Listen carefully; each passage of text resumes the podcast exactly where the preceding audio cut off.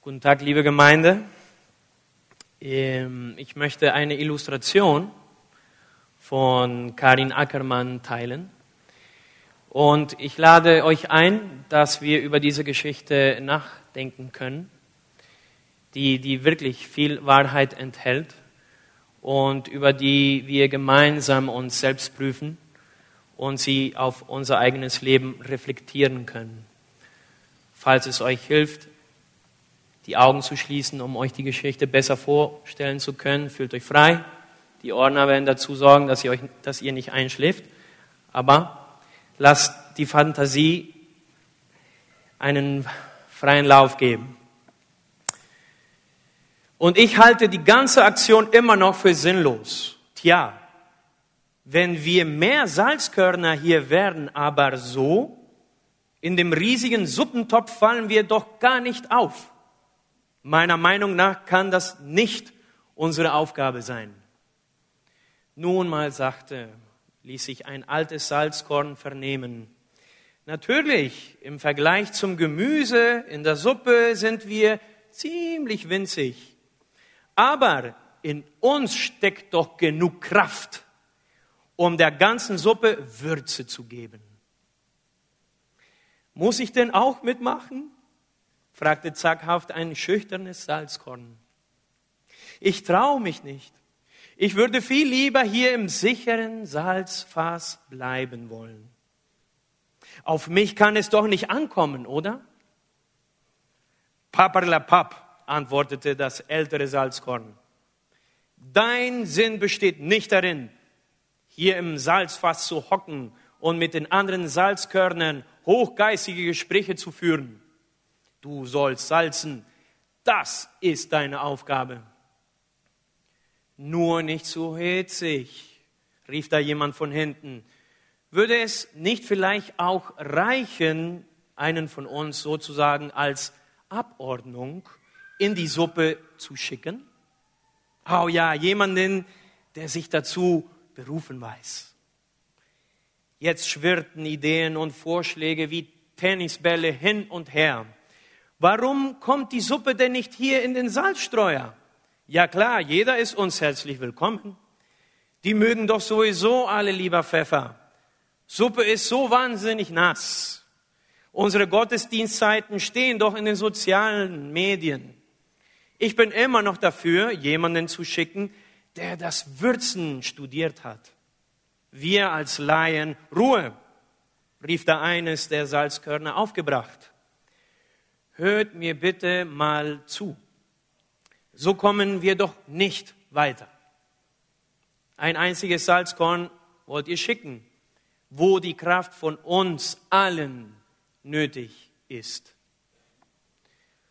Und wenn ihr warten wollt, dass die Suppe von selbst in unser Salzfass fließt, dann wartet ihr bis zum jüngsten Tag. Erinnert euch doch bitte an unseren Auftrag. Wir wollen salzen. Habt ihr das vergessen? Wozu sind wir denn sonst da? Und wenn noch verlegenes Schweigen herrschte, fühlten sich die Salzkörner plötzlich emporgehoben. Alle, die ihre Aufgabe erkannt hatten, ließen sich in die Suppe fallen. Es wurde eine sehr gute Suppe. Gemeinsam für den Glauben kämpfen. So heißt unser Titel heute der Predigt. Und ich lade euch ein, eure Bibel aufzuschlagen in Philippa Kapitel 1, Verse 27 bis 30. Philippa Kapitel 1, Verse 27 bis 30. Da steht es so, vor allem ist wichtig, dass ihr als ganze Gemeinde so lebt, wie es der rettenden Botschaft von Christus entspricht. Ob ich nun zu euch kommen kann und es mit eigenen Augen sehe oder ob ich nur davon höre, ich möchte, dass ihr alle durch Gottes Geist fest zusammensteht und einmütig für den Glauben kämpft den diese Botschaft in euch geweckt hat. Vers 28. Lasst euch auf keinen Fall von euren Gegnern einschüchtern. Euer Mut wird ihnen zeigen, dass sie verloren sind. Ihr aber von Gott gerettet werden. Ihr habt nicht nur das Vorrecht, an Christus zu glauben, ihr dürft sogar für ihn leiden. Damit kämpft ihr nun denselben Kampf wie ich, sagt Paulus. Und wie dieser Kampf aussieht, habt ihr ja früher selbst mit angesehen. Jetzt kann ich euch davon nur berichten. Liebe Gemeinde, wenn man diesen Text liest, liest, wird klar, dass wir einen Aufruf zur Gegenkultur haben. Ein herausfordernder der Text für diese Zeiten, in denen wir von so vielen Ideologien angegriffen werden, die nur Verwirrung und Elend bringen. Ideologien, Denkformen oder unser eigener Stolz könnte auch sein, die unsere Gedanken formen und beeinflussen wollen und uns vom Willen unseres Vaters entfernen. Wir leben in einer wirklich schwierigen und komplizierten Zeit, in, den, in der wir Jesus scheinbar nicht mehr für nötig oder im Hintergrund gelassen haben. Und manchmal tun wir es auch als Christen unbewusst. Für viele Dinge haben wir heute gute und ausführliche Erklärungen, gut formulierte Ausreden oder haben tiefe Wunden, die uns daran hindern, an einem liebenden Gott zu glauben. Vielen gehört es auch nicht mehr zu ihrer Tagesordnung, dass sie einen Herrn suchen, weil sie allen Komfort, Geld und Prestige haben. Da, wo man mit der Schuld oder mit sich selbst nicht mehr klarkommt, reicht es nur aus professionelle Hilfe ohne geistliche Begleitung in Anspruch zu nehmen oder vielleicht auch an Laster festzuhalten. Antworten auf die Herausforderungen der Moderne oder unserer aktuellen Zeit sind nicht einfach. Christen müssen sich hüten, wir müssen uns hüten, vorstellen, mit oberflächlichen religiösen Antworten aufzutauchen, die wirklich niemandem weiterhelfen können und nur Gleichgültigkeit gegenüber der Welt offenbaren. Aber Resignation ist nicht die Antwort des Christen auf die Herausforderungen unserer Zeit. Christen sind, und das wissen wir aus der Geschichte und aus der Bibel, Christen sind und waren zu allen Zeiten die Hoffnungsträger in einer dunkler Welt. Sie sind Salz und Licht und damit sind wir Verantwortungsträger in der Gesellschaft. In Jeremia lesen wir diese Aufforderung. Suchet der Stadt Bestes, dahin ich euch habe wegführen lassen, und betet für sie zum Herrn, denn wenn es ihr wohl geht, so geht es auch euch wohl. Gottes Auftrag ist klar für uns und es ist in der Welt wirksam zu sein. Christen freuen sich hoffentlich nicht über die Situation unserer Welt, sondern packen an, um die Situation zu verändern. Es ist klar, wir werden den Chaos oder das Chaos nicht vermeiden können, aber wir können auch nicht untätig zusehen. Christen sind zwar nicht von der Welt, aber immer noch in der Welt. Und als Christen leben wir in dieser Spannung. Einerseits werden wir zum Ghetto, wenn wir die Welt komplett ablehnen. Andererseits besteht die Gefahr, dass wir uns dem Zeitgeist hingeben, anpassen, wenn wir alles an der Welt akzeptieren. Und in dieser Spannung leben wir Christen, ob wir das wollen oder nicht. Wie können wir aber konkret in dieser Welt leben, stellen wir uns dann jetzt die Frage, wie verhalten wir uns als Gemeinde oder als Kinder Gottes? Und drei Reaktionen oder Varianten sind denkbar. Absonderung, Anpassung oder Auseinandersetzung. Der Weg zur Absonderung sieht die Welt rein pessimistisch. Angesichts der Gefahren der Welt erscheint es attraktiv und sicher, sich in die Festungen zurückzuziehen. Ein Rückzug in die eigene heile Kuschelwelt. Strenge Verhaltensvorschriften sollen den sicheren Rahmen schaffen und man versucht sich von der Welt zu beschützen. Es ist allerdings die Frage, ob dieser Weg der totalen Separation von der Welt wirklich Gott gewollt ist. In der radikalen Scheidung von Welt und Gemeinde übersieht man, dass die Schöpfung trotz aller sündigen Strukturen immer noch Schöpfung Gottes geblieben ist. Die Unterscheidung von Sünde und Gerechtigkeit so klar wie sie im geistlichen Bereich ist, lässt sich auf der Ebene der Schöpfung nicht immer klar erkennen.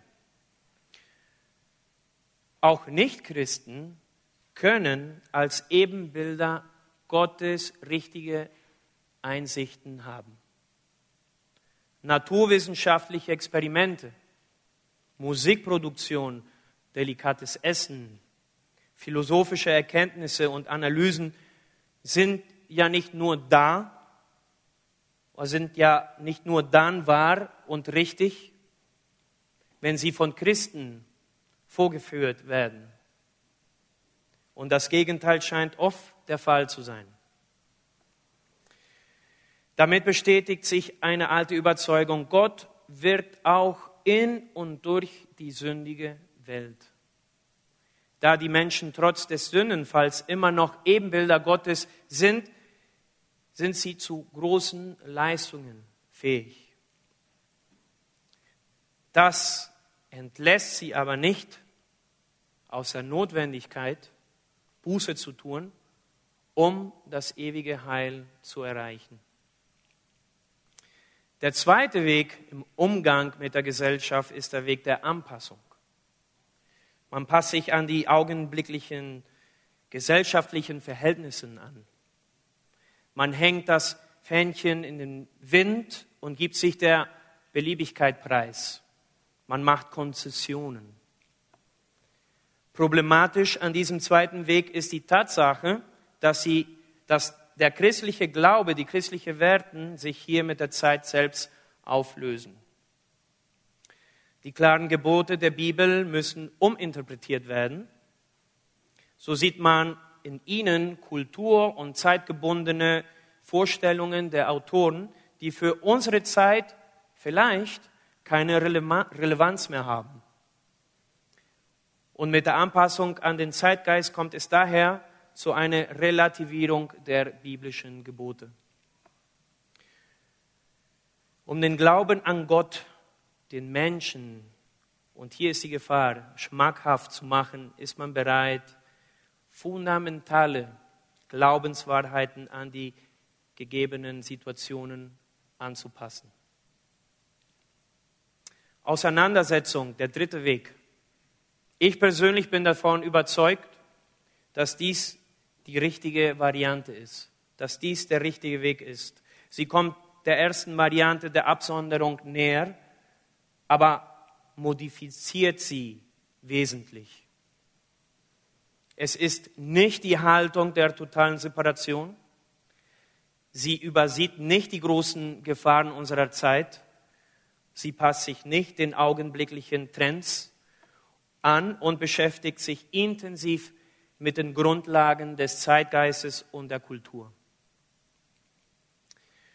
Der Bibeltext, der uns heute beschäftigt, spricht zu uns über diesen Weg.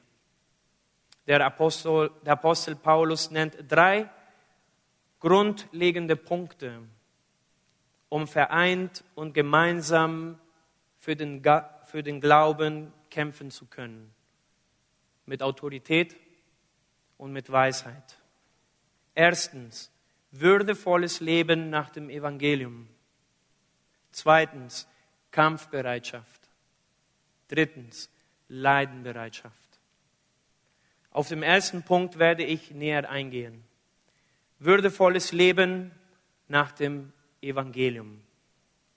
Im Vers 27, Entschuldigung, schreibt Paulus, vor allem ist wichtig, dass ihr als ganze Gemeinde so lebt, wie es der rettenden Botschaft von Christus entspricht.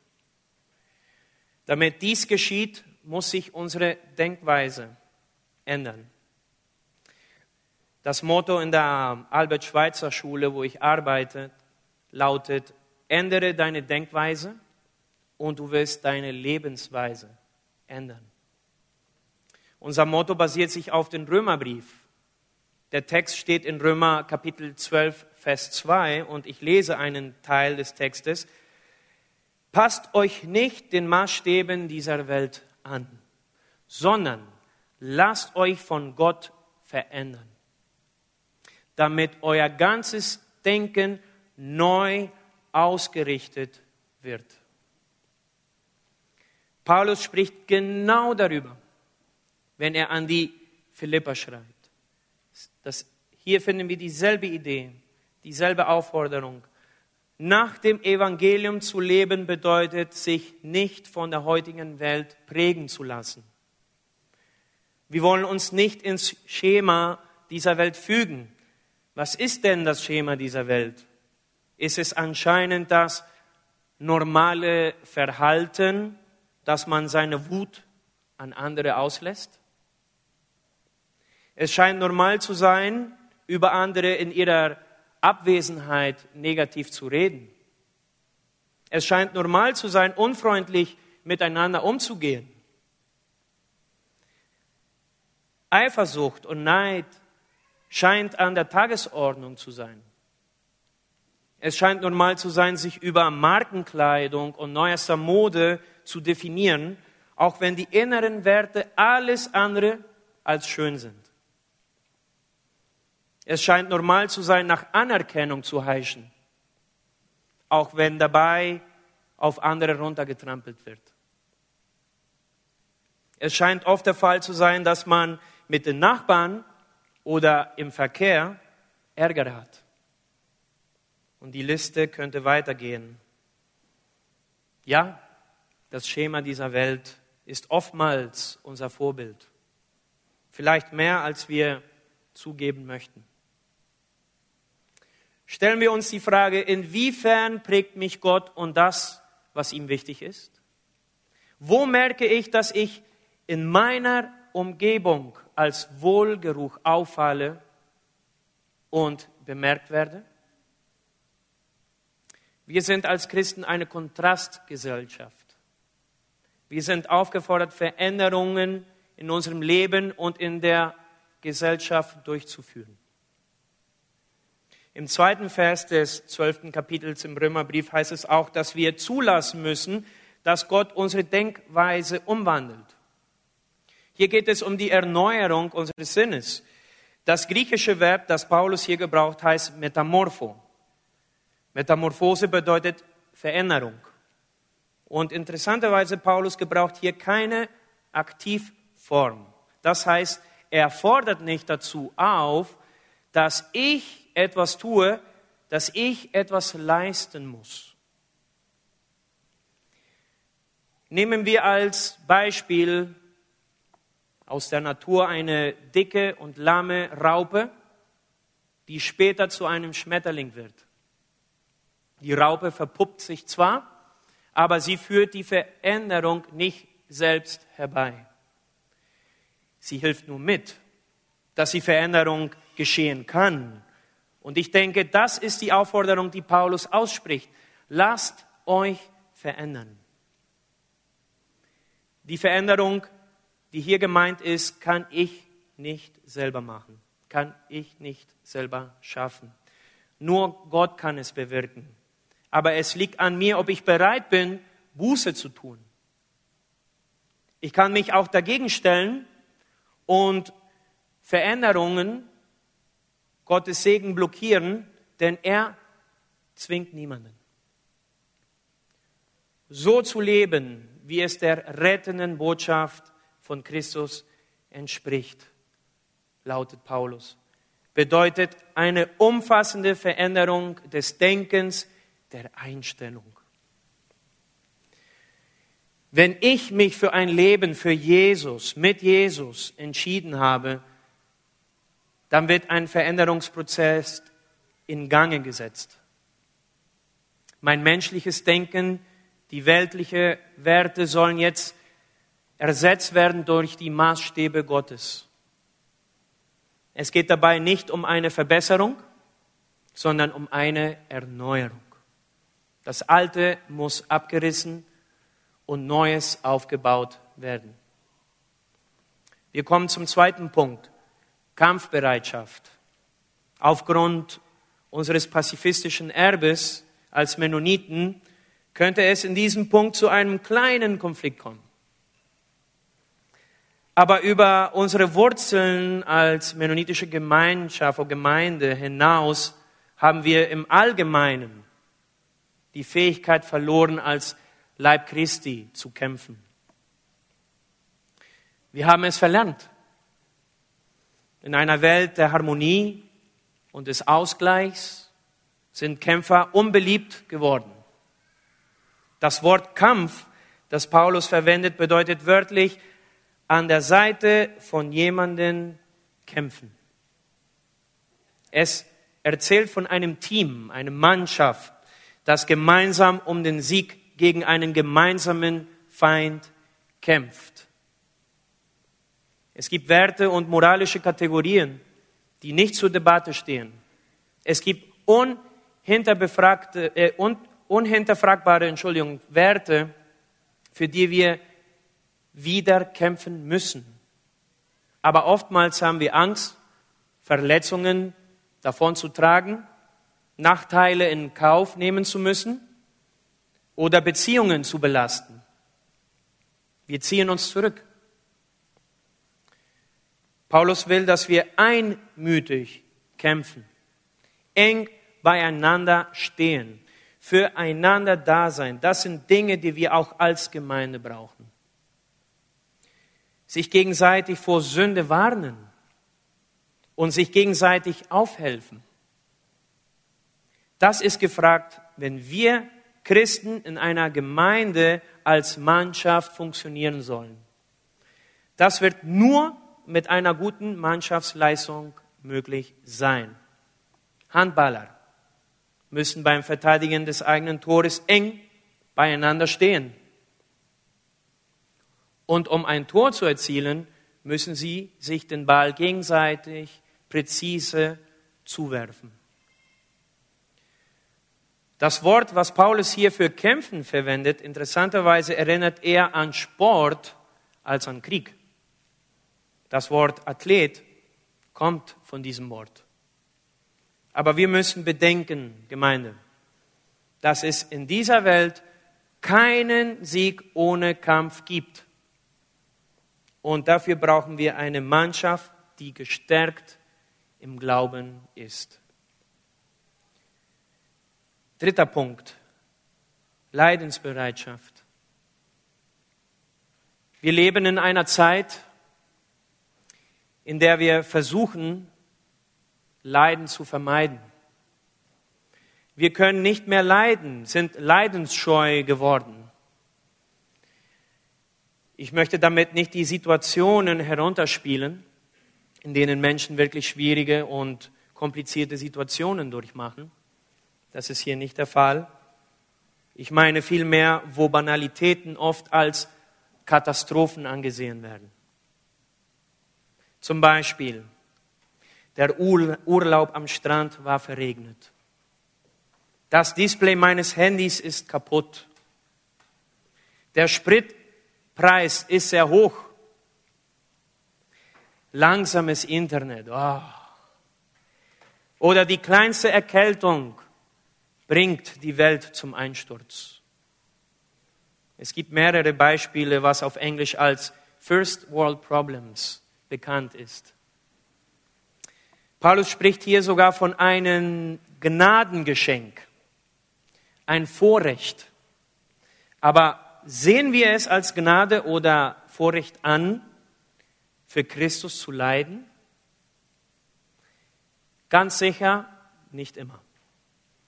Manchmal ist es uns eine verhasste Last, der belächelte Christ zu sein. Der große Rest weiß es doch, scheinbar so viel besser als wir. Nur wir, die dummen Christen, glauben noch, was längst überholt und wissenschaftlich widerlegt ist. Wir müssen es ertragen, ausgegrenzt zu werden, weil wir vieles anderes sehen als der Rest. Wie können wir das ertragen? Verlangt Christus da nicht zu viel von uns? Ganz ehrliche Fragen.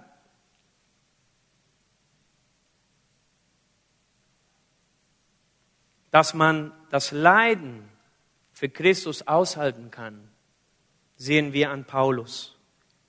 Er nennt sich selbst als Beispiel. Im Vers 30, damit kämpft ihr nun denselben Kampf wie ich. Und wie dieser Kampf aussieht, habt ihr ja früher selbst mit angesehen. Jetzt kann ich euch davon nur berichten. Die Christen in Philippi wussten, dass der Brief, den sie gerade von Paulus erhielten, von einem Gefangenen geschrieben worden war. Paulus wartete in Rom auf seinen Prozess und der Ausgang war sehr, sehr, sehr ungewiss. Und aus dem Philipperbrief geht hervor, dass Paulus durchaus damit rechnete, sogar sterben zu müssen. Aber all das, all das kann dem Apostel seine Glaubensfreude nicht löschen, nicht verderben.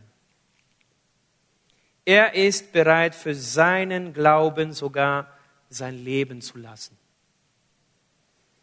Über Petrus und Johannes steht Folgendes in der Apostelgeschichte, nachdem sie vom Hohen Rat misshandelt wurden. Sie gingen aber fröhlich. Stellt euch mal diese Szene vor. Sie gingen aber fröhlich von dem Hohen Rat fort, weil sie würdig gewesen waren, um seines Namens willen Schmach zu leiden. Wenn wir als Christen leiden, soll uns das immer eine Erinnerung sein, für wen wir das auf uns nehmen. Für Christus, der uns gerettet hat.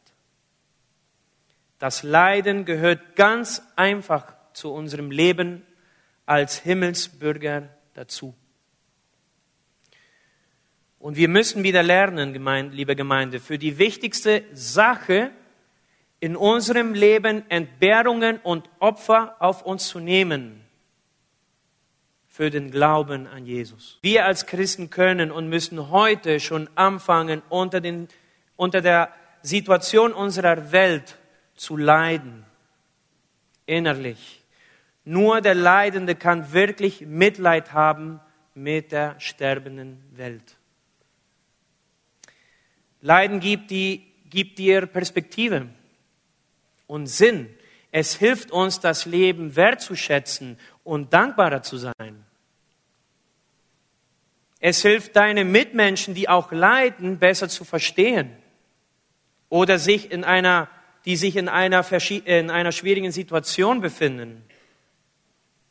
Und vor einigen Jahren wurde bei mir ein Krebs diagnostiziert. Und Gott bewahre uns alle vor jeder Krankheit. Aber durch die Gnade Gottes wurde ich geheilt. Und heute kann ich erkennen, dass es meinen spirituellen Horizont erweitert hat und ich wie nie zuvor an Gott und seinen Versprechen festhalte. Liebe Gemeinde, vor jeder Erweckung stand in der Geschichte die Umkehr und die Buße. Es gibt keine Erneuerung ohne Umkehr. Die Heilung unserer Kultur oder Gesellschaft geschieht nicht nur durch einige kosmetische Korrekturen, sondern allein durch eine radikale Wende. Heute ist es wieder Zeit, aufzustehen, Verantwortung zu übernehmen, Überzeugungen zu leben und zu äußern, ohne Angst vor Ablehnung. Wir brauchen mutige Männer und Frauen Gottes, denen es nicht um gesellschaftliches Ansehen und Karriere geht, sondern um die Ehre Jesu in ihrem Leben. Der alte Wunsch des Apostel Paulus an die Gemeinde in Philippi hat seine Relevanz bis heute noch nicht verloren. Und ich möchte es als ein Gebet über uns lesen. Stehen wir bitte auf.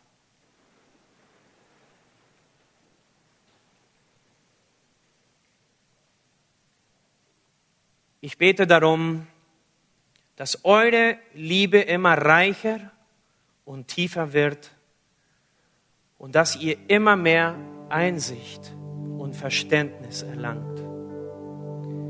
So lernt ihr entscheiden, wie ihr leben sollt, um an dem Tag, an dem Jesus Christus Gericht hält, untadelig und ohne Schuld vor eurem Richter treten zu können. Amen.